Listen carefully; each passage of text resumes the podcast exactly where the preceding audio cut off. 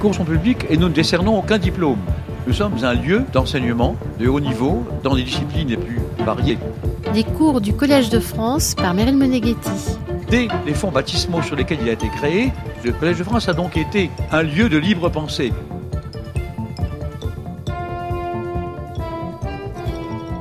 Les motifs du mauvais œil et ceux de l'image miraculeuse, quelle est la vision apocalyptique que la peste justinienne transmet au Moyen Âge quand la peste noire surgit dans l'Europe médiévale? Qu'est-ce qui s'est passé à Caffa et autour de la mer Noire au XIVe siècle? s'interroge Patrick Boucheron. Comment entrent dans cette histoire des marmottes dégustées crues par les Mongols, la horde d'or qui domine la région, mais aussi des navires génois et tout un monde sur les routes commerciales de l'Eurasie, mais également des cadavres de pestiférés? Dans le cadre de sa série sur la peste noire, Patrick Boucheron, titulaire de la chaire Histoire des pouvoirs en Europe occidentale 13e-16e siècle, nous propose aujourd'hui, selon ses mots, une relecture critique du récit du siège de Caffa de 1346, afin, nous dit-il, de mettre à distance la hantise contemporaine de la guerre bactériologique et de reconstituer les routes de la peste en Eurasie depuis cette plaque tournante que constitue la Horde d'Or, en reculant dans l'espace et dans le temps. L'historien rembobine le fil de l'histoire jusqu'au milieu du XIIIe siècle et reconsidère au passage les vecteurs animaux de la transmission de la peste. Autour de 1346, les échanges entre le nord et le sud de la mer Noire sont intenses, rappelle le médiéviste. Les émissaires vénitiens de Tana et ceux génois de Caffa ne cessent de se rencontrer en croisant la route des diplomates et des marchands de la Horde d'Or et de Constantinople, en même temps que s'intensifie le commerce des grains. L'hypothèse, indique Patrick Boucheron, ne consiste pas seulement à réévaluer le rôle des réseaux vénitiens de Tana dans la propagation de la peste, il est de renverser le catastrophisme apocalyptique de la vision du siège de Caffa pour comprendre que l'épidémie n'est pas fille de la guerre mais de la paix et qu'elle peut remonter les circuits des échanges et des alliances. C'est donc bien à l'histoire décloisonnée d'un monde interconnecté qu'elle nous convie, nous dit-il, un monde dont le cœur battant n'est pas en Europe, où se situent seulement les terminaux périphériques des réseaux marchands, mais plus à l'est, en ce centre de gravité de l'Eurasie, alors dominé par la Horde d'Or. Mais avant de découvrir cette formidable plaque tournante, nous retrouvons la question de la vision apocalyptique de la peste. Nous gagnons le Collège de France le 9 mars 2021 pour le cours de Patrick Boucheron, aujourd'hui du siège de Caffa aux marmottes de la Horde d'Or. Bien, bonjour à toutes et à tous. Je m'en suis voulu de vous avoir laissé euh, en bien mauvaise compagnie, celle des ombres noires qui s'approchaient des côtes de Gaza. Michel euh, le Syrien les avait vus en 543. Une barque d'airain dans laquelle siégeaient des hommes noirs et sans tête. Et c'est par leur apparition, ajoutait-il, que le fléau commença en ces lieux. Nous avons euh, abordé la semaine dernière ce commencement et tenté de comprendre pourquoi la première pandémie de Yersinia pestis n'usurpait pas tout à fait son nom très politique, en somme, de peste justinienne, puisque ce coup de froid sur l'Empire romain avait aussi été perçu comme une éclipse de la puissance. Nous avons aussi compris pourquoi ce commencement n'en était pas vraiment un pour la peste noire, puisque entre l'une et l'autre, neuf siècles font écran, non pas donc un commencement ni un précédent, mais son vis-à-vis obligé pour la comparaison historiographique. Autrement dit, la première pandémie ne précède la seconde que pour les historiennes et les historiens. En 1348, au moment du danger, ce n'est pas ce souvenir-là qui surgit, sinon au filtre des imaginaires politiques de l'eschatologie. Or, ces sombres acéphales embarqués dans un navire d'airain dont Michel le Syrien eut la vision, Procope les a vus également, en cette même année 543, et bien d'autres avec lui. Beaucoup de gens ont aperçu des navires de bronze fantomatiques occupés par des personnes à qui on semblait avoir coupé la tête, écrit-il en décrivant ainsi cette compagnie des spectres, des personnes noires, sans tête, assises dans un bateau brillant et avançant rapidement sur la mer, si bien que cette vision pouvait presque, à elle seule, entraîner la mort. Qui sont-ils? C'est sur cette question que je vous laissais, nous en étions là, face à ce que Georges Didi Huberman appelle le fléau d'imaginer. Le fait qu'il y a des visions proprement mortifères, c'est celle évidemment de la fin du monde qui approche.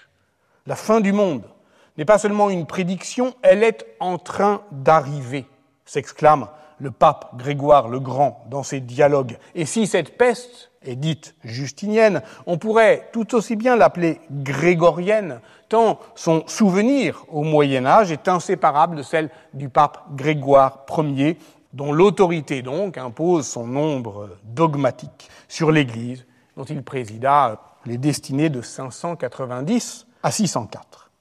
Bref, c'est un homme de l'empire de Justinien, et l'historiographie le campe aisément en sentinelle, veillant entre deux mondes, à la frontière entre l'Antiquité tardive et le Moyen Âge naissant.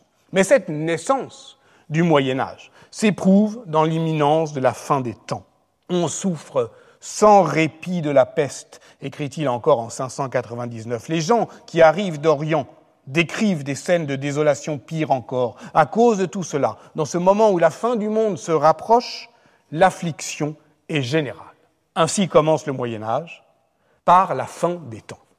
Or, cette eschatologie n'est pas propre à Rome. Elle caractérise une koiné mystique qui ne sépare pas encore l'Orient de l'Occident. Les événements du début du 7e siècle, la prise de Jérusalem et des reliques de la croix par les Perses, en 614 notamment, accentuent encore cette ferveur eschatologique, y compris dans les communautés juives, et c'est aussi cette euh, étincelle apocalyptique qui déclenche le mouvement prophétique en Arabie. Christian Robin a retrouvé, étudié des inscriptions imiarites qui documentent la pandémie en Arabie du Sud, les royaumes de Saba et de Imyar étant alors gouvernés par les rois éthiopiens. Et selon les travaux récents de Johannes Gebré Sélassié, l'abandon brutal de plusieurs cités aksumites est à mettre en rapport avec la peste justinienne. Donc euh, l'Éthiopie fait partie de ce monde le monde de la peste de Justinien, mais aussi, on va le voir, le monde de la peste noire. En tout cas, la peste, si elle est passée en Éthiopie par la route maritime du golfe Persique et de la mer Rouge, relie le royaume d'Aksum à la péninsule arabique. Et c'est ainsi, très important évidemment pour la suite de l'histoire, que la peste est présente dans les premières sources de l'islam. Elle y est d'emblée caractérisée par un mot spécifique en arabe, ta'un, qui désigne la maladie caractérisée par de la fièvre et des bubons, et qui s'oppose au terme arabe de waba, à la signification bien plus lâche de pestilence. Et c'est là un fait de langue essentiel qui explique en partie pourquoi les sources arabes seront toujours plus précises pour poser un rétro-diagnostic que les sources gréco-latines, car elles ont d'emblée un mot, tahoun, qui dit le mal. En 627, la peste de Chiroyé porte donc déjà ce nom et frappe l'Irak sassanide, mais la première à affecter directement les musulmans est la peste d'Emmaüs, Taoun Amwas, en arabe, l'an 17 ou 18 de l'Égir, donc 638 ou 639 du calendrier chrétien. Elle accable les troupes arabes campant à l'ouest de Jérusalem, en cet ancien camp fortifié romain d'Emmaüs Nicopolis. On dit que 25 000 soldats y périssent, qui devaient partir en Syrie. Leur général, Abu Ubaïda, s'autorise alors d'un hadith de Mahomet Si vous apprenez que cette épidémie est dans un pays, n'y allez pas. Si elle survient alors que vous êtes là, n'en partez pas pour la fuir. Rapporté par la tradition islamique jusqu'au savant égyptien Al-Suyuti, ce propos euh, prophétique est connu sous le nom de hadith de la peste. Il prône à la fois la prévention et la prédestination, parce que la peste est un châtiment divin, une épreuve que le musulman doit endurer et dont l'acceptation peut le conduire au martyr. Il doit donc être rapproché d'un autre hadith rapporté par le compilateur Al-Bukhati qui suscite régulièrement la polémique puisque son interprétation euh, littérale par les fondamentalistes semble contester, aujourd'hui encore, aujourd'hui surtout, l'idée même de contagion.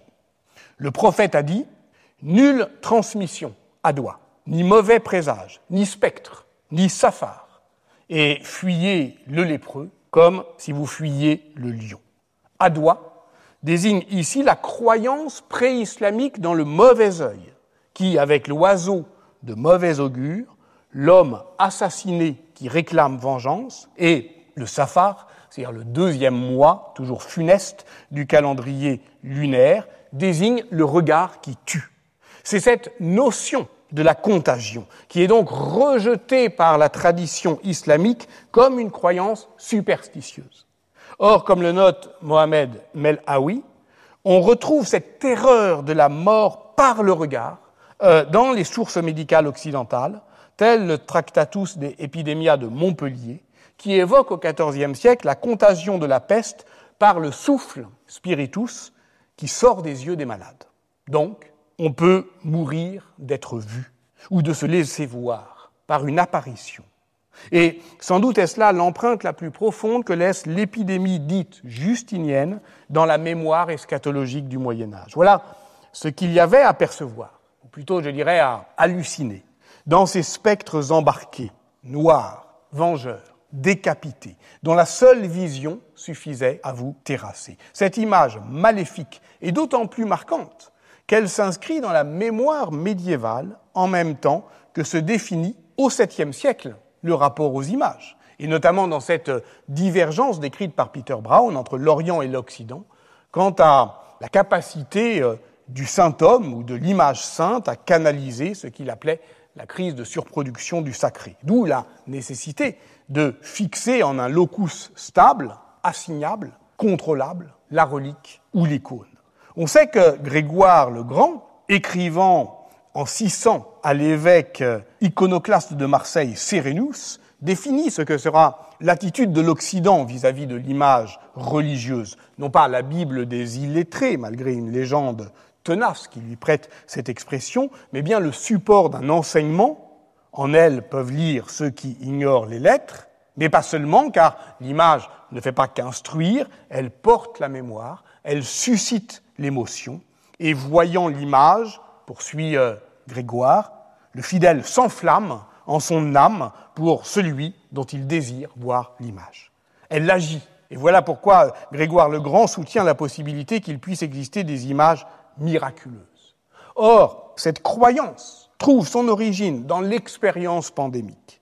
C'est durant la peste qui frappe Rome en 590 que Grégoire, qui n'est pas encore pape, organise des processions prophylactiques d'images pieuses, en particulier de la Vierge, le culte de Marie, qui s'est d'abord développé en Palestine, s'est imposé à tout l'Empire. Le temps de la peste et aussi celui des rogations liturgiques, des grands rituels publics des processions, des expressions de piété, dans les larmes, dans les gémissements. Le pape ne s'arrêta pas de prêcher, ni le peuple de prier, dit-on dans les histoires franques de Grégoire de Tours, qui décrit également l'évêque Gall de Clermont, son oncle, repousser la peste en plein carême 543, mettant toute la communauté chrétienne en procession vers euh, un sanctuaire rural éloigné, Brioude. Le pape Grégoire le Grand avait vécu à Constantinople, je l'ai dit. Il avait assisté aux grandes litanies publiques qui faisaient intervenir la puissance des icônes, et ces liturgies étaient destinées à produire des, des rituels publics d'apaisement, comparables à ceux qui devaient restaurer la Pax Deorum dans l'Antiquité tardive. Donc le Moyen Âge gardera longtemps le souvenir de cette euh, performance iconique dans les rituels d'intercession collectif. Le Liber Pontificalis, repris par Bède le Vénérable, ou euh, l'histoire des Lombards, rédigée par euh, Paul Diacre en Italie après 760, ou les différentes Vitae de Grégoire, rédigées à partir du IXe siècle, décrivent ces grandes litanies de Sainte Marie majeure, et en particulier la litanie septiforme de septembre 590, que Jacques Voragine, dans la légende dorée, qui est, comme vous le savez, euh, le best-seller du Moyen Âge, amplifie pour produire au XIIIe siècle le récit de référence qui s'impose à la mémoire textuelle et liturgique du Moyen Âge. C'est cela, au fond, qui reste de cette expérience euh, de la peste. C'est cette image. Une peste affreuse, de la nature de celle qui attaque l'air, de sorte qu'il semblait que l'on voyait réellement des flèches tomber du ciel et frapper chacun en particulier, envahit donc Rome, écrit Jacques de Voragine. Le pape Pélage fut l'un des premiers touchés, puis Grégoire est élu qui éloigne la peste d'un seul chant et d'une seule image. Et voilà que l'air corrompu et infecté s'écartait pour faire place à l'image, comme s'il n'en pouvait supporter la présence. En sorte qu'en arrière du tableau restait une merveilleuse sérénité et l'air reprenait toute sa pureté. Cette image est celle de la Vierge. Une légende affirme que l'archange Saint Michel était alors apparu au sommet du château Saint-Ange pour terrasser la peste en brandissant son épée, et c'est ce que les frères Limbourg figurent dans une de leurs plus célèbres enluminures des très riches heures du duc de Berry, manuscrit conservé au musée Condé de Chantilly. Mais retenons pour l'instant cette image, l'icône miraculeuse qui, telle une euh, étrave fendant les flots, fait avancer un bateau de vie et laisse derrière elle un sillage purifié. Et contrastons-la avec celle des bateaux de mort qui apportaient les spectres de la peste et avec eux l'hallucination du mauvais œil. Cette image aussi fend le cours du temps pour aborder sur les rivages du XIVe siècle où nous nous situons à présent. Car comment raconte-t-on l'arrivée de l'épidémie en Europe? Sinon, en se plaçant là aussi à l'étrave des bateaux de commerce qui, venant d'Orient, déchargent dans les ports méditerranéens leur cargaison infectée des balles de drap où nichent les rats malades de la peste. Ce sont des galères génoises venues de Constantinople qui, à la fin du mois de septembre 1347, font escale à Messine. Elles entrent alors dans la lumière du phare documentaire de l'Historia Sicula, une chronique latine narrant l'histoire de la Sicile de 1337 à 1361 depuis Catane et depuis aussi une visée politique et, morale très nette, marquée notamment par l'hostilité de l'auteur qui a été euh, depuis euh, attribué aux franciscains euh, Michele da Piazza pour les magnates, pour les barons siciliens. Donc cette œuvre qui est empreinte linguistiquement et aussi euh, politiquement du, langage populaire, produit un discours apocalyptique et vengeur où, je le cite, les équipages de douze galères génoises fuient la vengeance de Dieu, provoquée par leur action scélérate. Ils portaient dans leur moelle un mal si virulent que quiconque leur adressait la parole était saisi d'une maladie mortelle et n'avait plus moyen d'échapper à la mort. L'infection se propageait à tous ceux qui avaient un commerce quelconque avec les malades. Ceux qui étaient contaminés se sentaient pénétrés par une douleur à travers tout le corps et pour ainsi dire minés. Puis se développait sur leurs cuisses ou sur le haut des bras une tumeur à peu près de la taille d'une lentille que les gens appelaient anthraki. Bon, bref, on n'a pas encore les mots pour le dire, mais évidemment que c'est la peste. Depuis Messine, elle gagne toute la Sicile, puis toujours par voie de mer, la Sardaigne, Reggio di Calabre, la Corse, l'île d'Elbe, Spalato en Dalmatie, puis Gênes, mais aussi Raguse, d'où elle passe à Venise, Malte, Tunis, Marseille. Marseille, où on l'a euh, accueillie lors de la première séance. L'une des représentations les plus connues ou les plus convenues de cette progression mortifère est celle que donnait de manière matricielle en 1956 Ernst Buchholz dans son atlas historique. Des noms de villes, des dates, des flèches noires qui les relient, qui s'épaississent au moment d'atteindre leur but pour signifier euh, la rapidité et la brutalité d'une blitzkrieg. C'est évidemment sur le modèle de la campagne militaire que l'on imagine au sens propre cette histoire. Il y a aussi une autre manière de faire image, qui consiste à faire appel à l'imaginaire de la subversion ou de la submersion ou du séisme, qui, avec euh, son épicentre et ses répliques, est celui qui est proposé plus timidement, on va dire, par Elisabeth Carpentier en 1962 dans un article fondateur, où l'Europe est proprement gagnée, noyée par euh, des vagues successives d'une onde pesteuse. C'est au fond la seule alternative. Des airs ou des flèches. car ainsi que l'a montré David Mengel dans un article paru en 2011 dans Past and Present à propos du problème de la bohème, qui est l'un des rares blancs de la carte avec le Béarn, toute la cartographie ultérieure de la seconde pandémie procède de ce double modèle assez solidement campé sur des bases européocentriques qui induisent évidemment une vision du monde que nous allons tenter de déjouer maintenant. Car l'effort que euh, je vous propose aujourd'hui est d'en élargir la perception, en reculant jusqu'à la racine de la flèche, en rembobinant le film en arrière, de Messine à Constantinople et de Constantinople à la Crimée, ce qui nous amène à la fois à remonter le temps jusque dans les années 1330 et probablement bien en deçà, mais aussi à ouvrir l'horizon vers le cœur de l'Eurasie et probablement bien au-delà. Faire, au fond, de la peste un opérateur d'histoire monde. Car d'où venaient les galères génoises? Toutes les histoires savantes comme populaires de la peste répondent en cœur de la colonie génoise de Kaffa, port fortifié du littoral de la péninsule de Crimée, qui était alors assiégé par les Mongols, et plus précisément par l'armée de Janibeg, descendant euh, de Gengis Khan au septième rang, Khan de la Horde d'Or. Le siège dure depuis 1344. Euh, les habitants de Kaffa y résistent héroïquement. En 1346, les soldats de la Horde d'Or sont frappés par une épidémie par un mal inconnu qui les accable, et c'est alors que Gianni Beg décide de projeter des cadavres infectés au-delà de la muraille de Kaffa, de les projeter à l'aide d'engins de guerre qui sont euh, ici euh, figurés sur une enluminure euh, plus tardive et qui parlent d'un autre siège, mais où vous voyez des trébuchets, hein, puisque ce ne sont pas des catapultes.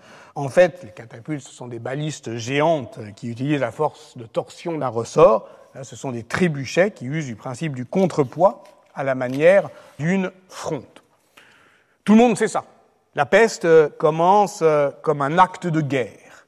Et cette guerre est la plus effrayante qui soit, puisque c'est la guerre sale par excellence, que c'est un acte de bioterrorisme, que c'est la vengeance désespérée des vaincus de l'histoire, puisque la Horde d'Or, défaite à ce moment-là, est obligée de lever le siège de Kaffa.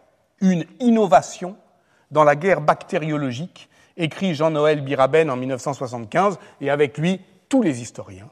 Inutile d'en faire le florilège. C'est encore ainsi que le présente le microbiologiste Mark Willis en 2002 dans un article de la revue Emerging Infectious Disease, qui ne manque pas à la fin d'évoquer le souvenir sinistre de l'unité 731 de l'armée impériale japonaise en Mandchourie, créée en 1932 pour tester des armes biologiques sur euh, les prisonniers chinois que l'on torturait, notamment en leur inoculant le bacille de Yersinia pestis. Bref, il s'agit, on le comprend bien, si on dit que la peste a commencé par ce geste de la guerre bactériologique, d'une terreur contemporaine. Antise, dans laquelle la connaissance scientifique de la peste trouve son origine, comme on l'a dit, puisqu'elle ne susciterait pas tant d'investissement de la recherche microbiologique si on ne craignait pas que l'agent pathogène puisse être utilisé un jour par des bioterroristes. Mais on comprend que si cette terreur peut être dite contemporaine, c'est aussi parce qu'elle est pleinement archaïque. Elle renvoie, on l'a dit, au commencement homérique du loïmos, à cette entrée en guerre qui est aussi une entrée dans le langage et qui est comme l'autre roman de fondation de l'Occident. Car il convient de poser à cet épisode la question la plus simple qui soit. Quelle est la source? Un texte, un texte seul, testis unis, celle d'un notaire de Plaisance nommé Gabriele de Mussi, dans un mémoire intitulé Storia de Morbo, l'histoire de la mort, de la mortalité. Ce qu'on sait de lui, de Gabriele de Mussi, c'est qu'il est né vers 1200 euh, 80, qu'il est actif à Plaisance comme notaire, donc de 1300 à 1349, et qu'il doit mourir vers 1356. Son texte n'est connu que par une copie euh, tardive dans une anthologie de textes géographiques qui est conservée à la bibliothèque de l'université de Wrocław en Pologne. Il a été édité euh, très tôt, en 1842, par Henschel, Et dès le XIXe siècle, d'ailleurs, les historiens placentins ont remarqué que l'activité notariale de Gabriel et des Moussis à Plaisance est continue dans les années 1340, et en particulier en 44, 45, 46, donc au moment où il prétend avoir euh, été témoin euh, des faits euh, rapportés. Donc, une chose est certaine, de cette scène, il n'est pas le témoin, son récit n'a donc pas le même statut narratif que les épisodes qui suivent et qui concernent la progression de l'épidémie à Plaisance. Donc, comme à chaque fois, il faut essayer de retrouver eh ben, un mode d'emploi que le texte ne donne pas de lui-même, c'est-à-dire quelque chose euh, comme un horizon de lecture. Déjà, remarquons que si l'on accepte euh, le naturaliste allemand euh, Konrad de Megenberg, qui écrit en 1349, Gabriel de Moussi est le seul auteur européen à consacrer à la peste exclusivement un ouvrage, un ouvrage narratif.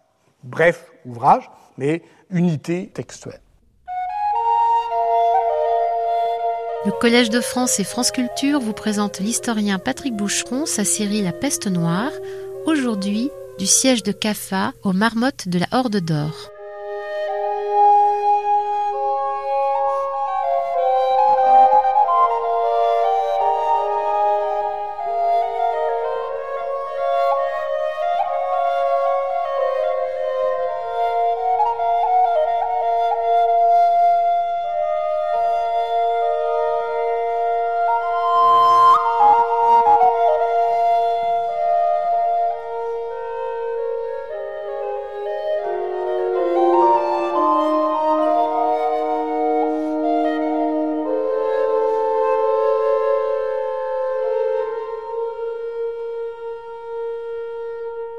On doit le comprendre dans sa portée philosophico-morale. C'est une adresse au Dieu vengeur, qui prend parfois la forme d'un dialogue mystique entre un pauvre pécheur qui accède à la vision euh, béatifique et le Créateur de toute chose qui lui répond. Ce qui est en jeu, c'est la question lancinante du christianisme, qui est posée notamment par les pères grecs, comme Basile de Césarée. Dieu est-il l'auteur du mal donc, si vous avez la chance, comme Gabriele de Moussi, de euh, voir euh, par vision béatifique Dieu, c'est la question que vous lui posez. Pourquoi? Et est-ce toi qui fais ça? D'où le recours à l'explication astrologique des fléaux, l'étoile cruelle d'Orion, qui apparaît en même temps que les chevaux de l'Apocalypse, pour produire au sens propre un désastre qui n'est pas que providentiel. C'est ça le récit de Gabriel et des Moussi. C'est de ramener au fond les origines du mal à quelque chose d'humain. Et en tout cas de copartager entre les astres, Dieu et les hommes. Donc, ce n'est pas parce qu'il est notaire qu'il fait un relevé notarial des événements dont il aurait été le témoin. C'est, au fond, le témoignage exalté, emporté d'une conscience tourmentée par l'angoisse de la fin des temps. Et c'est ainsi que l'épisode bien connu du siège de Caffa en 1346 doit être contextualisé, c'est-à-dire restitué dans son unité, dans sa portée textuelle. Donc lisons-le à présent. En 1346, dans les pays de l'Est, une armée innombrable de Tartares et de Sarrasins, disons pour le moment de Mongols et euh, de musulmans, puisque les Occidentaux appellent Tartares euh, les nomades, ceux qui nomadisent en Asie centrale, dans la plaine ukrainienne, qui sont turcophones et euh, qui sont islamisés. Donc, euh, en 1346, dans les pays de l'Est, une armée innombrable de Tartares et de Sarrasins furent frappés par une mystérieuse maladie qui entraînait une mort soudaine. Et Gabriel est de décrire des pays étendus, des villes magnifiques, soudainement dépeuplées. Ô mon Dieu C'est toujours euh, notre notaire qui gémit. Voyez comment les races tartares, païennes, affluent de toutes parts, cernent soudain la ville de Caffa et y assiègent les chrétiens pris au piège durant presque trois ans. Encerclés par une immense armée, ils pouvaient à peine respirer. L'air qui manque, qui devient irrespirable, cette topique renvoie à la fois à la conception miasmatique de la contagion épidémique, mais aussi à l'imaginaire apocalyptique que les Occidentaux associent au peuple mongol. Voilà un siècle qu'ils sont entrés euh, dans le paysage, ou en tout cas aux confins orientaux euh, de l'Europe, dans, je dirais, le champ de vision des Européens. C'est en 1237 que ces cavaliers nomades que l'on dit terribles et sanguinaires ravagent Moscou, Novgorod et Kiev. C'est l'année suivante que un prince musulman d'Asie mineure écrit au roi de France une certaine race d'hommes monstrueux et cruels est descendue des montagnes du Nord pour dompter les nations rebelles. Elle se nourrit de chair crue et même de chair humaine. Le cru, le cuit, je vous propose de garder ça pour plus tard. Évidemment, les Tartares mangent de la viande crue, ça aura son importance. En 1241, ces nouveaux barbares submergent la Pologne, la Hongrie, s'arrêtent non loin de Vienne. Ce sont les Mongols des steppes que Gengis Khan a structurés en un vaste empire à vocation universelle, mais les Occidentaux ne le savent pas encore. Pour eux, ceux qu'ils nomment les Tartares ne peuvent être que les peuples bibliques de Gog et Magog, décrits par l'Apocalypse, ceux que Satan contenait derrière de hautes murailles qui attendent le moment de lâcher aux quatre coins du monde pour accabler l'humanité euh, souffrante. Donc ça veut dire que les portes du monde ont cédé, que la fin des temps est proche. Sauf que c'était il y a un siècle. Cette fin des temps tarde à venir. Car voyez, les assiégeants de Caffa succombent subitement à un mal étrange. Je reprends Gabriel et des Moussi. On aurait pu croire que des flèches pleuvaient du ciel pour frapper et écraser l'arrogance des Tartares. Tous les conseils, tous les soins médicaux étaient vains. Donc ils sont vaincus. Et c'est là où ils lèvent le siège, et c'est en guise de vengeance qu'ils lancent leurs cadavres infectés dans Caffa, délivrés. On jeta dans la ville ce qui ressemblait à des montagnes de morts, et les chrétiens ne purent s'en cacher, ni les fuir, ni échapper, bien qu'ils aient déversé autant qu'ils pouvaient euh, dans la mer ces cadavres. Bientôt les corps en putréfaction souillèrent l'air, empoisonnèrent les réserves d'eau. La puanteur était tellement accablante que c'est à peine si une personne sur plusieurs milliers fut en mesure d'échapper à ce qui restait de l'armée tartare. Et ce sont ces survivants qui reprennent le bateau pour Gênes, pour Venise, qui apportent la peste en Europe. Quand les marins arrivèrent dans ces lieux et se mêlèrent à la population, ce fut comme s'ils avaient apporté de mauvais esprits avec eux.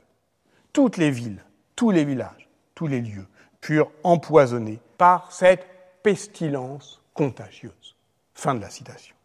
Pestilence contagieuse. Mais quelle contagion Celle que décrit Gabriel et Desmoussi ne correspond en rien à la notion moderne de contagio, c'est-à-dire de transmission par contact, qu'ignore, je le rappelle, la médecine médiévale. Elle est en revanche parfaitement cohérente avec la théorie miasmatique qui caractérise, comme on l'a vu, toutes les descriptions nosoclimatologiques de l'épidémie, tant de la médecine gréco-latine que de la médecine arabe. Donc, Gabriele de Moussi n'écrit jamais que les cadavres des pistiférés puissent être directement contagieux.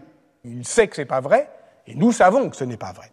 Il dit seulement qu'il contamine l'air et l'eau, il le croit, et nous savons que ce n'est pas vrai non plus.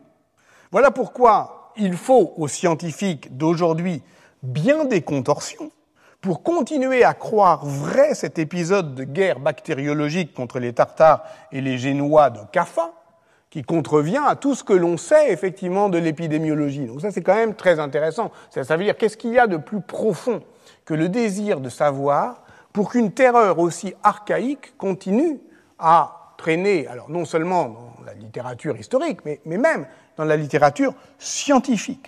Henri Mollaret, dans un article de médecine et maladies infectieuses paru en 1985, eh bien, obligé de dire que ces cadavres qui n'étaient pas contagieux pouvaient être couverts d'ectoparasites, des poux, des puces qui étaient eux-mêmes vecteurs de la maladie. Mais c'est impossible parce que la puce infectée quitte aussitôt son hôte dès qu'il est froid, alors qu'au contraire, elle peut rester contagieuse très longtemps dans les plis des tissus. Il a même été prévu que lorsqu'elle est morte, eh bien, elle reste contagieuse 420 euh, jours, je crois. Donc, euh, c'est ça, évidemment, le danger. Euh, c'est pas le cadavre. Bref, la cause est entendue, comme l'écrit Olé Benediktov dans sa grande synthèse de 2004, eu égard à notre connaissance moderne de l'épidémiologie, l'explication de Gabriel et des Moussi est intenable. Il n'est pourtant nullement question de récuser complètement son témoignage, mais de tenter de comprendre ce qui s'est passé à Caffa, et d'une manière générale, autour euh, de la mer Noire pour que, et cela un grand nombre de sources l'attestent, des navires génois faisant voile vers Constantinople y introduisent la peste en Europe. Donc, plantons le décor, mais plantons-le plus au large. La mer Noire est, depuis la fin du XIIIe siècle, un des carrefours stratégiques du commerce international, puisque s'y croisent à la fois les routes maritimes qui relient Constantinople et la Méditerranée, aux routes terrestres qui sont dominées par ces maîtres de la distance, que sont les hommes des steppes, la voie Vareg, qui mène de la mer Noire à la Baltique par le royaume de Kiev, et les passages steppiques vers la mer Caspienne et au-delà les terminaisons occidentales de ce que l'on appelle les routes de la soie mettons pour l'instant des guillemets. Les réseaux marchands italiens y ont installé euh, leur euh, comptoir. À Trébizonde, évidemment, qui est le débouché euh, de la mer Noire vers Tabriz, les Vénitiens et les Génois sont en concurrence directe, tandis qu'à Tana, qui est de l'autre côté de la mer d'Azov, là, c'est la terminaison du réseau vénitien, le terminal de son réseau de comptoir. La péninsule de Crimée elle, c'est euh, euh, le verrou de la géopolitique marchande, et c'est sur l'ensemble de la Riviera, les sept ports qu'on appelle la Gazarie, que les Génois ont obtenu du RAN de la Horde d'Or dès 1313 le droit d'établir une citadelle et d'y euh, développer leur comptoir. Mais cette situation est très instable, elle est soumise à d'incessants mouvements de renversement d'alliances, si bien que l'histoire de la région doit pas seulement être passée au crible du motif colonial de l'expansion latine en Orient, comme euh, l'historiographie traditionnelle le décrit, comme projection de la puissance commerciale des cités maritimes italiennes, mais bien de la négociation permanente entre les différents acteurs de la région, les marchands et les consuls des cités de Gênes et de Venise, mais aussi les ambassadeurs de la Horde d'Or, les négociateurs byzantins, les marchands et envoyés égyptien du pouvoir mamelouk. Dans son livre paru en 2019, Anna Barker a décrit ce jeu territorial et diplomatique complexe qui est notamment décisif pour le commerce des esclaves.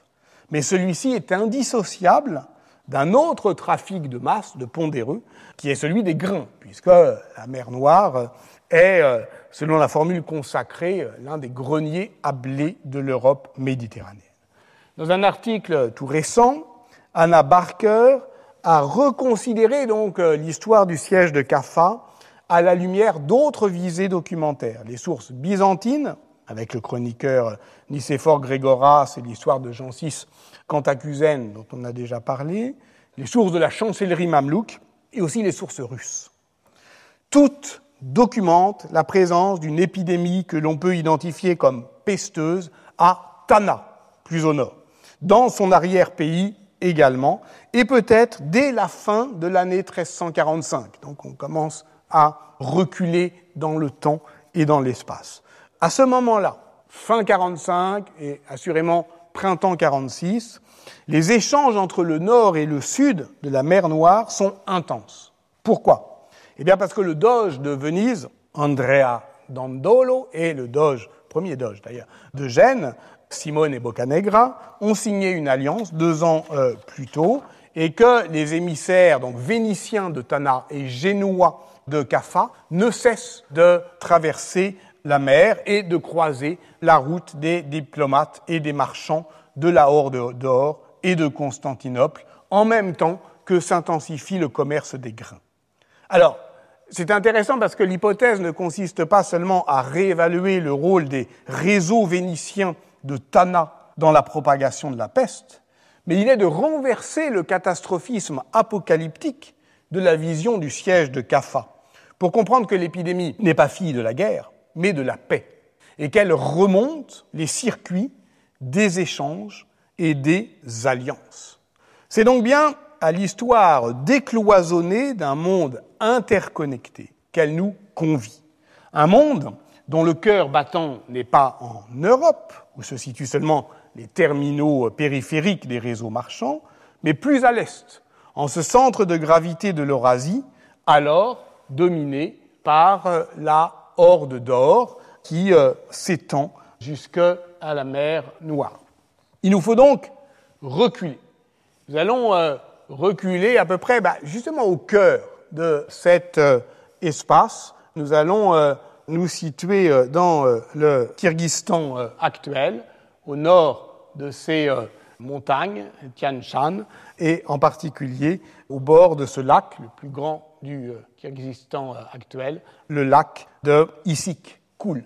Sans transition, transportons-nous donc 3500 km plus à l'est hein, quand même, dans ce Kirghizistan actuel et plaçons-nous dans les pas de l'archéologue russe Daniel Jvolson, qui travaille dans la région en 1885. Il y découvre, au bord du lac d'Issik Koul, 330 pierres tombales appartenant à une communauté chrétienne, nestorienne, qui vit dans la vallée du Tchou.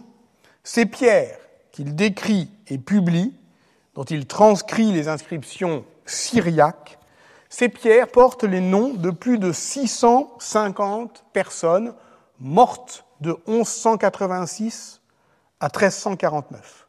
Or, parmi ces 650 personnes, 106 sont morts en 1338-1339.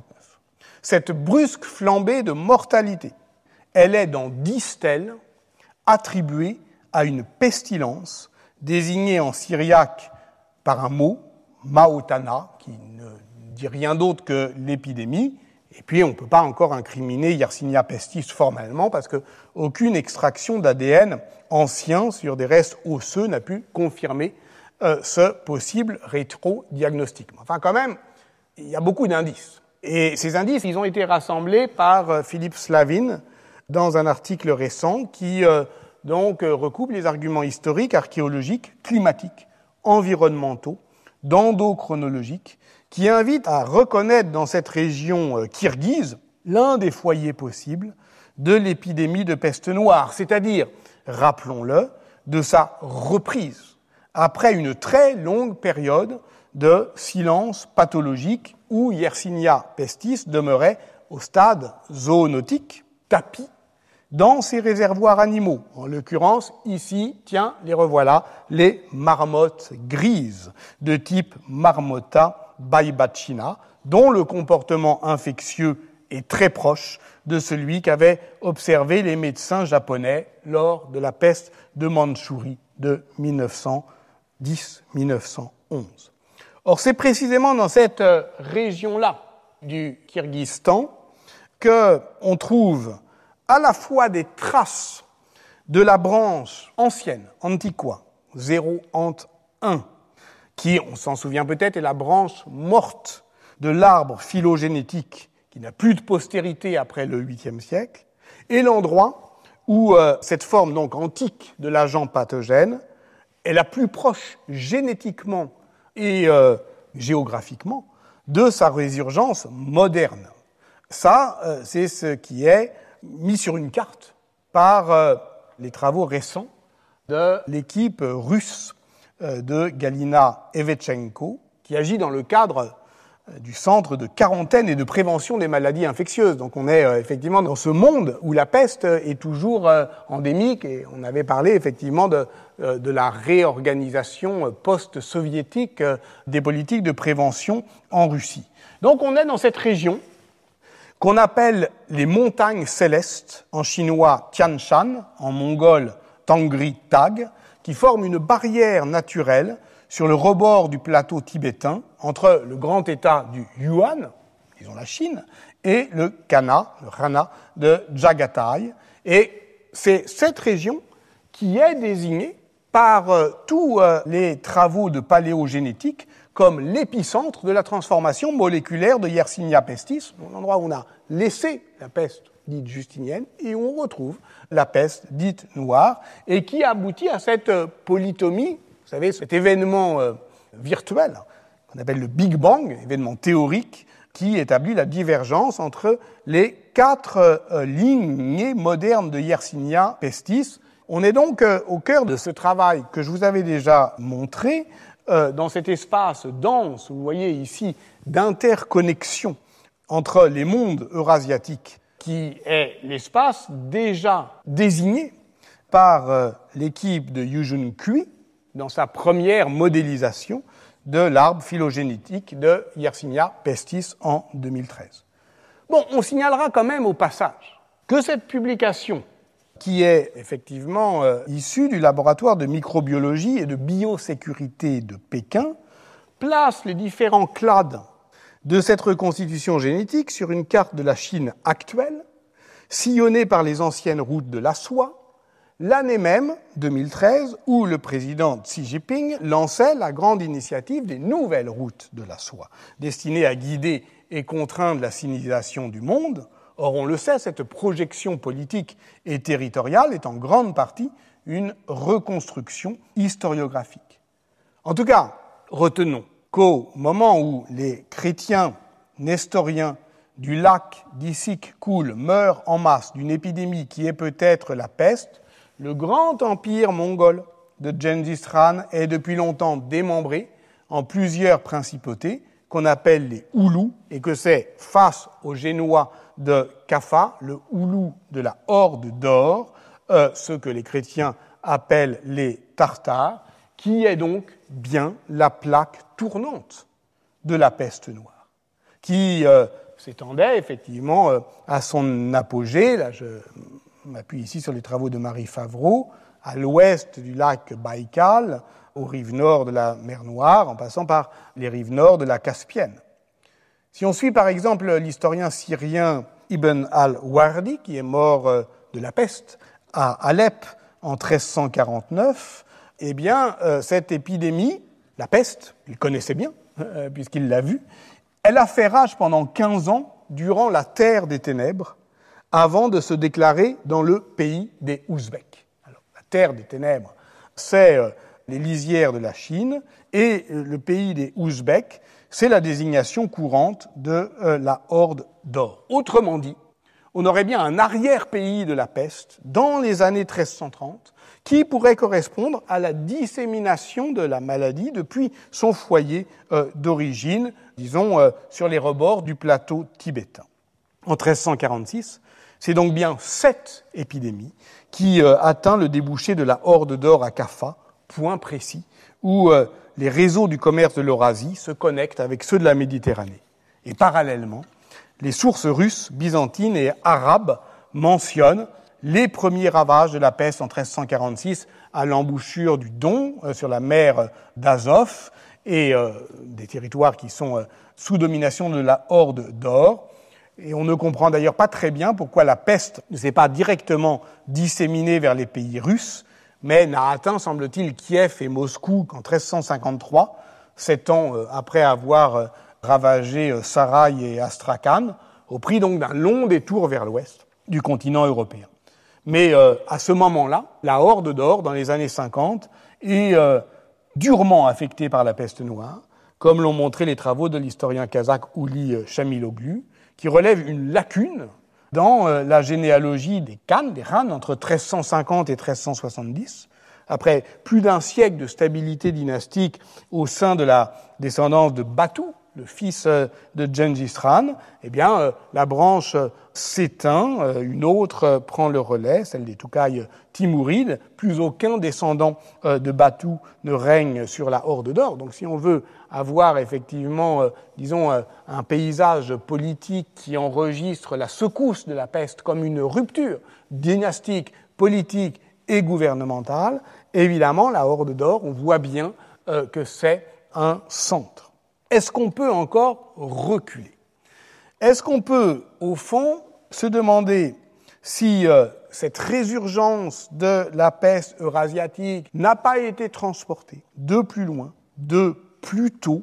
Autrement dit, est-ce qu'on peut faire le lien entre les dernières, disons, dates historiquement attestées, disons 1338, si euh, on admet que les Nestoriens de la vallée du Tchou sont morts de la peste, et les premières dates que désigne la génétique, de manière abstraite, dans les années 1230-1260, où se situerait le Big Bang. Là, on entre dans un régime d'hypothèses où les sources se font encore plus rares. Mais, si on suit les analyses du sinologue Robert Himes, professeur à Columbia, il est peut-être encore possible de tracer quelques perspectives. d'aller hypothétiquement jusqu'aux années 1250, qui sont celles effectivement euh, des grandes conquêtes de Oulégou, frère du grand Ran mongol Kubilai, qui conquiert Bagdad en 1258, qui met à mort euh, le dernier euh, calife abbasside, donc c'est quand même des transformations de l'histoire mondiale à grand spectacle, et qui rassemble dans son royaume iranide l'Irak, la Perse, le Caucase, l'Anatolie. Or, certaines sources chinoises indiquent que lors de ces grandes chevauchées de camps militaires en camps militaires, ces armées étaient fréquemment touchées par une maladie nouvelle, inconnue et meurtrière. Lors de la conquête du Sichuan, Chengdu, en 1258, par exemple, certains médecins de la dynastie des Song, comme un certain Fiu Liu, décrivent des plaies bombées qu'ils appellent Wandu Shuang et qui pourraient correspondre à des bubons que les Mongols soigneraient en appliquant de la rhubarbe. La rhubarbe étant utilisée dans la pharmacopée chinoise pour soigner les épidémies.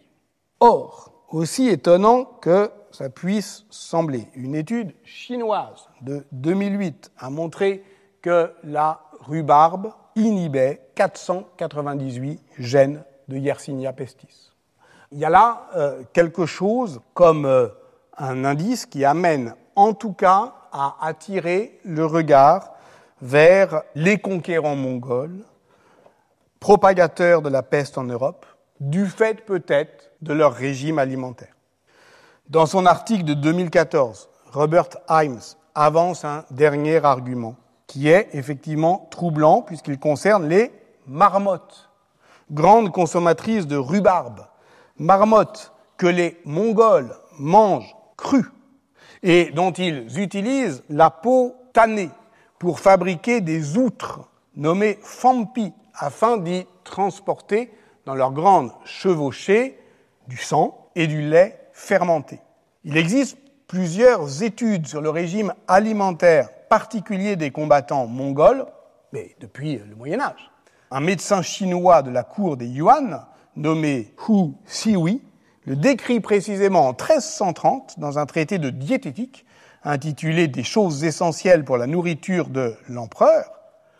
Or, nous savons aujourd'hui deux choses. D'abord que dans cet endroit, le lac Issouk coule, les marmottes eh bien, ont euh, leur euh, réservoir naturel dans ces montagnes célestes qui bordent le lac euh, d'Issyk-Kul. Et c'est là où il y a les grandes colonies de marmottes grises, qui sont les réservoirs naturels de Yersinia pestis à l'état endémique. Or, ces animaux sauvages sont soumis à des trafics commerciaux intenses qui peuvent être dangereux aujourd'hui, puisque des morts de peste par euh, ingestion euh, directe euh, sont fréquemment signalés dans la littérature scientifique. Nous savons aujourd'hui que l'ingestion de marmottes porteuses de Yersinia pestis peut transmettre la peste à l'homme sous une forme clinique, dont je ne vous ai pas parlé jusque-là parce que je ne voulais pas vous inquiéter, qui est très minoritaire, mais qui existe et qui s'apparente à une gastro-entérite. Et comme, évidemment, les Chinois avaient remarqué que c'était très largement euh, le régime alimentaire des, euh, des Mongols en campagne, c'est quand même possiblement euh, le vecteur d'une transmission. Nous voici donc bien loin du trébuchet de Caffa, de la vision mystique de Gabriel et des Moussi. Plus loin encore, de ces navires d'airain fantomatiques qui euh, assombrissaient euh, l'horizon. Dans une euh, vision qui est aussi une terreur contemporaine et archaïque. Du siège de Caffa aux marmottes de la Horde d'Or, le monde de la peste a pris donc une dimension globale, c'est-à-dire à la fois débordée et décentrée. Et il suffit pour s'en convaincre de comparer deux cartes. Euh, celle dressée par euh, Benediktov euh, en 2004, qui combine les deux modèles de représentation par flèche et par R coloré pour euh, figurer une carte sans blanc, mais toujours euh, fermement campée sur ces dimensions européennes, et la carte agrandie et chavirée, proposée 15 ans plus tard par Julien Loiseau dans l'Atlas global de Gilles Fumet, Christian Gratalou et votre serviteur, où le monde de la peste s'étale de manière réticulaire sur toutes les routes de l'ancien monde. En fait, il s'étoile davantage qu'il s'étale.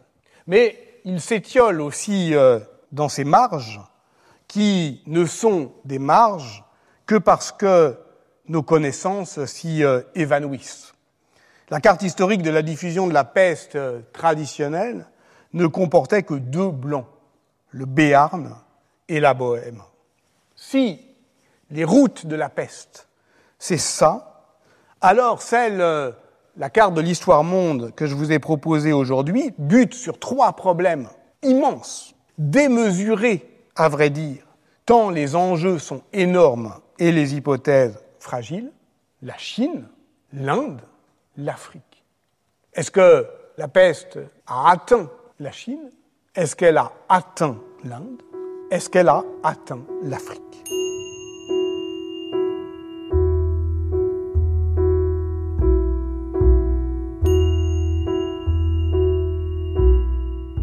C'était les cours du Collège de France. Vous venez d'écouter l'historien médiéviste Patrick Boucheron, sa série La peste noire. Aujourd'hui, du siège de Caffa aux marmottes de la Horde d'Or. Sur les sites de France Culture et du Collège de France, vous retrouverez tous les liens, la vidéo et les informations autour de cette diffusion, ainsi que l'ensemble des cours de Patrick Boucheron.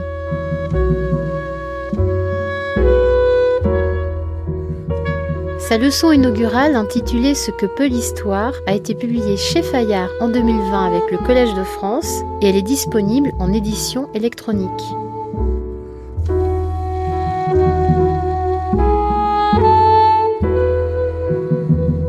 Son livre La trace et l'aura, vie posthume d'Ambroise de Milan, 4e, 16e siècle, a été publié en point seuil en avril 2021.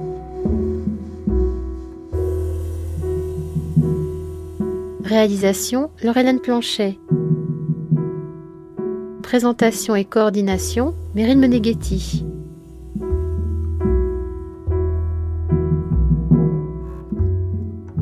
Demain, quels sont les silences de l'histoire de la peste en Chine, en Inde et en Afrique?